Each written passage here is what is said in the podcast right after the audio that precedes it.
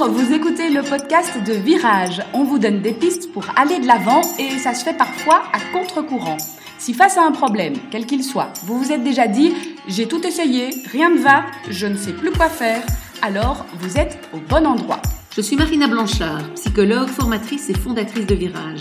Mon école s'inscrit dans la lignée de celle de Palo Alto, c'est-à-dire de la thérapie brève. Et je suis Peggy Van Lierde, chef d'entreprise, journaliste et coach en développement personnel. Ensemble, nous vous proposons des réflexions pour avancer autrement. Ben nous voici pour un nouvel épisode. On est toujours dans le cadre des, émotions, oui. Hein, puisqu'on a décidé de, de, consacrer une série de podcasts euh, aux émotions euh, qui sont euh, omniprésentes. Une émotion qu'on ressent souvent mais qu'on essaye de refouler, c'est la colère.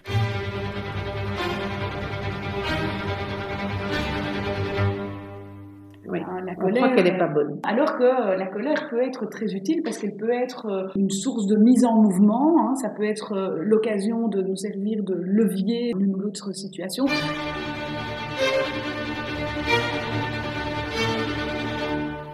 Mais c'est vrai que euh, souvent on voit la, la, colère comme quelque chose de très négatif. C'est très culturel, hein, ça fait partie de notre société aussi de voir la colère. Euh, c'est quelque chose qu'on refoule, qu'on montre surtout pas. Déjà, on, ne montre pas beaucoup nos émotions, mais alors la colère sûrement pas.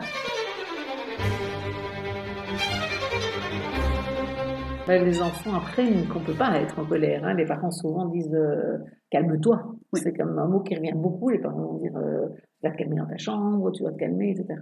Et donc on apprend effectivement depuis tout petit que c'est pas bien d'être en colère et de ressentir cette émotion-là. Alors que ça peut être tellement libérateur de laisser exploser la, colère et de ressentir en fait euh, après un, soulagement. Mais bon, c'est pas c'est pas si facile à faire euh, à faire euh, ressortir. Non, souvent on, la, on la retient, on en a même honte. Enfin voilà, elle crée d'autres émotions. On en a peur aussi. Mhm. Des, des, personnes qui ont peur de leur colère puisque peur de, comment il pourrait, euh, je ne sais pas moi, devenir violent peut-être aussi. Euh. Parce que le risque que l'on prend en, cachant sa colère et en, la minimisant ou en se disant voilà je ne peux pas la montrer, c'est qu'en fait elles prennent de plus en plus d'ampleur. Et qu'on explose.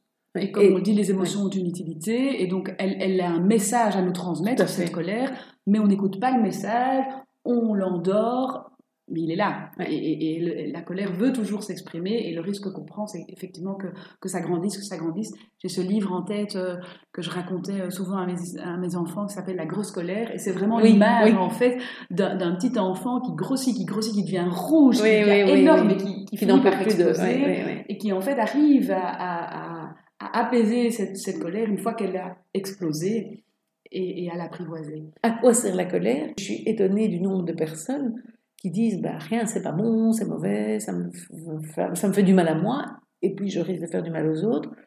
Alors qu'en fait, la colère, en fait, elle vient le plus souvent quand il y a une injustice, quelque chose qui n'est pas OK pour nous, et elle a comme utilité, en fait, de défendre notre territoire, de nous faire respecter. C'est comme si on, marche sur mes plates-bandes, ben, il faut que je puisse dire stop, quoi. Et si j'ai pas la colère qui vient et qui me permet de mettre ces limites-là, ben, je vais me faire écraser. Et c'est pour ça que c'est important de, de reconnaître la justesse de la colère, par exemple chez les enfants, et pour nous aussi adultes, et de s'autoriser à ressentir de la colère. Après, c'est pas pour ça qu'on peut faire n'importe quoi avec la mhm. colère.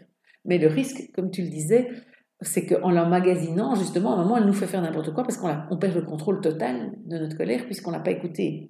Et donc, c'est beaucoup plus intéressant évidemment de se dire ah ben, là je ressens de la colère, c'est pas juste ma collègue a réagi d'une manière qui n'est pas juste pour moi. Euh, et du coup, comment est-ce que je vais dire, comment est-ce que je vais utiliser ce que j'ai ressenti là pour me faire respecter, mettre des limites, dire, et non pas garder à l'intérieur, parce que souvent la colère, c'est le gros problème de la colère, enfin souvent quand les gens consultent avec la colère, c'est qu'ils ruminent.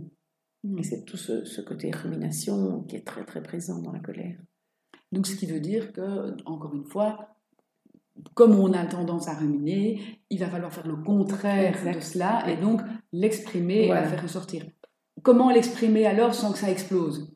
D'abord, le plus tôt possible, comme je disais, parce que c'est vrai que, bah, comme le petit garçon dans, dans ton livre, euh, c'est-à-dire que s'il avait exprimé plus tôt, bah, il n'aurait peut-être pas dû exploser à tel point. Là, il, a, il magazine, un magazine, c'est un peu le seau qui se remplit, et puis tout d'un coup, une goutte d'eau de peut-être quelqu'un qui nous met pas souvent en colère, et c'est cette personne-là qui va tout se prendre. Bah, souvent, euh, enfin, je trouve, euh, on, remarque que par exemple, les enfants vont prendre une colère qui est peut-être destinée au boulot, des choses comme ça, parce que eux nous contrarient et qu'avec eux on se permet ce qu'on ne se permet pas au boulot parce qu'on se retient, parce qu'on pense que c'est mieux de montrer une image. Euh, voilà. Or, or qu'une image de quelqu'un qui met ses limites, c'est important aussi, c'est intéressant aussi. Et ça peut euh, même être valorisé comme euh, voilà, un futur manager parce qu'il est capable de montrer qu'il n'est pas d'accord par rapport à des gens qui vont tout le temps prendre sur eux et, se montrer plus soumis. Donc en fait, la colère, sous, sous une j'ai envie de dire, quand elle est présentée d'une jolie manière, quand elle est exprimée correctement, et donc qu'on n'est pas euh, soumis à la colère, mais qu'on l'utilise à, bon escient, en fait, euh, peut être aussi quelque chose de, vraiment chouette et, en plus de sain, puisque c'est ce que je ressens. Je me dis, ben, je ne suis pas d'accord avec ce qui se passe, soit je l'avale et je vais y penser toute la soirée chez moi, soit je le dis et je mets la limite et j'exprime. Et même si après c'est pas respecté, au moins je l'aurais dit. Mmh. Et c'est déjà autre chose. C'est respecté, la responsabilité est un peu chez l'autre à ce moment-là. alors ça peut mettre en colère quand même. Hein.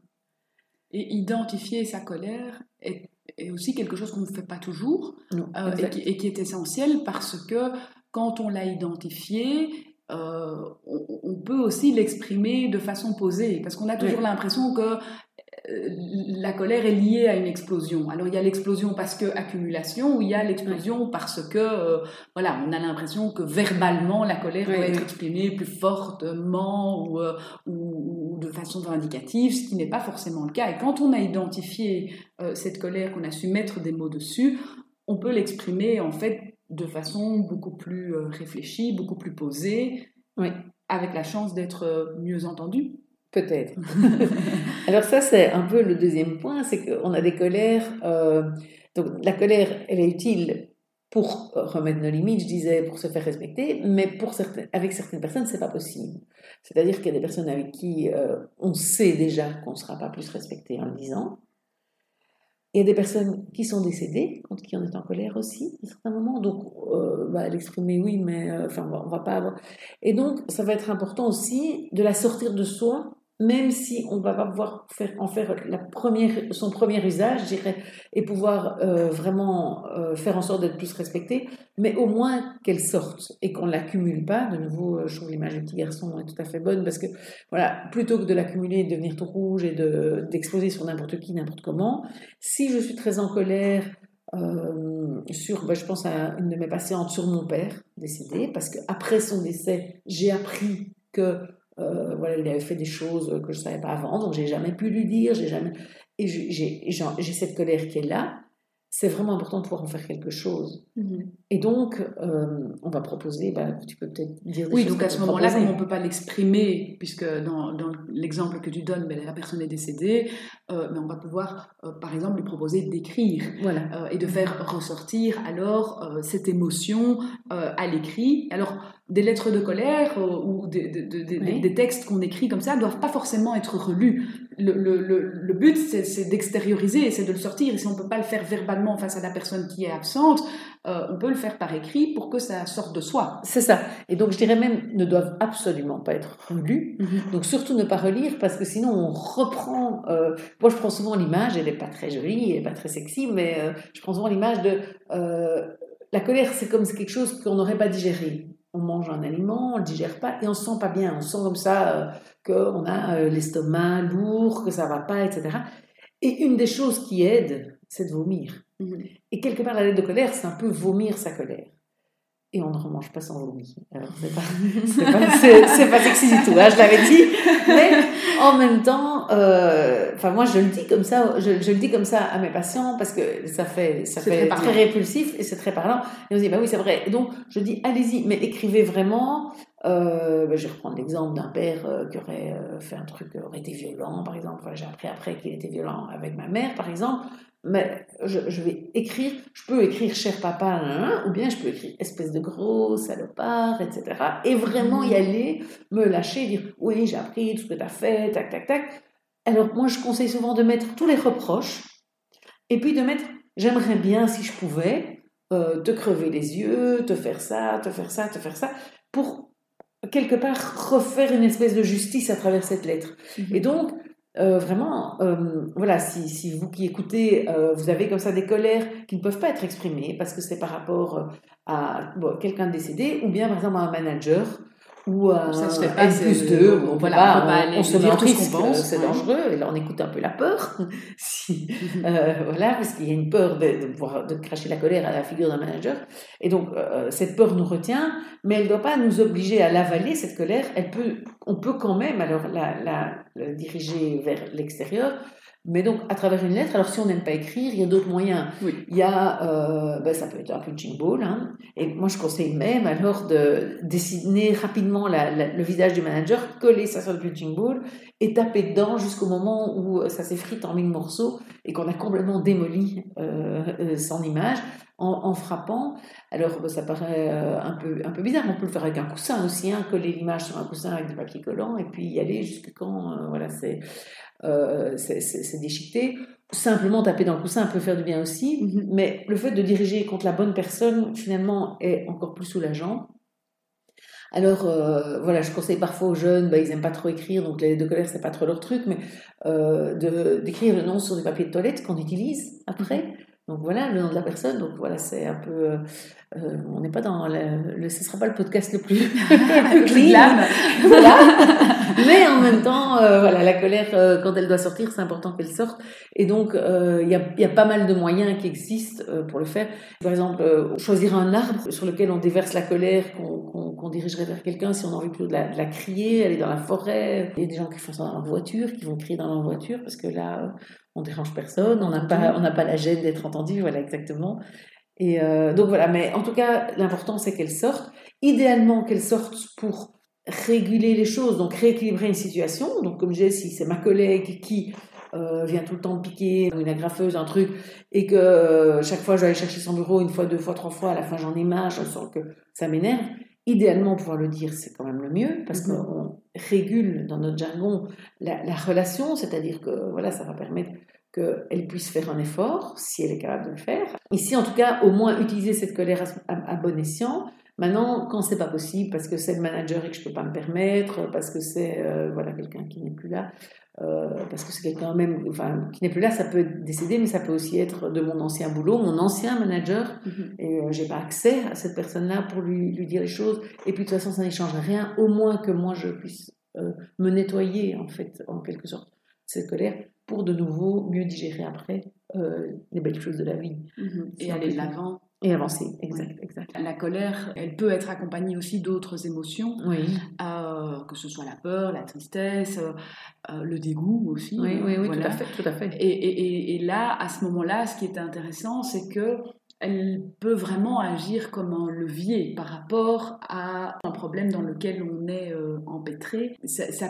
peut nous aider à sortir d'une situation. Bah, quelqu'un qui se fait harceler est à la fois dans la peur de l'autre qui le harcèle, qui le critique, qui, je sais pas, qui se moque, enfin voilà, qui le diminue en permanence, et à la fois, probablement, enfin très souvent, il y a de la colère, effectivement, qui est derrière aussi, qui est avalée parce que j'ai peur, donc mhm. surtout.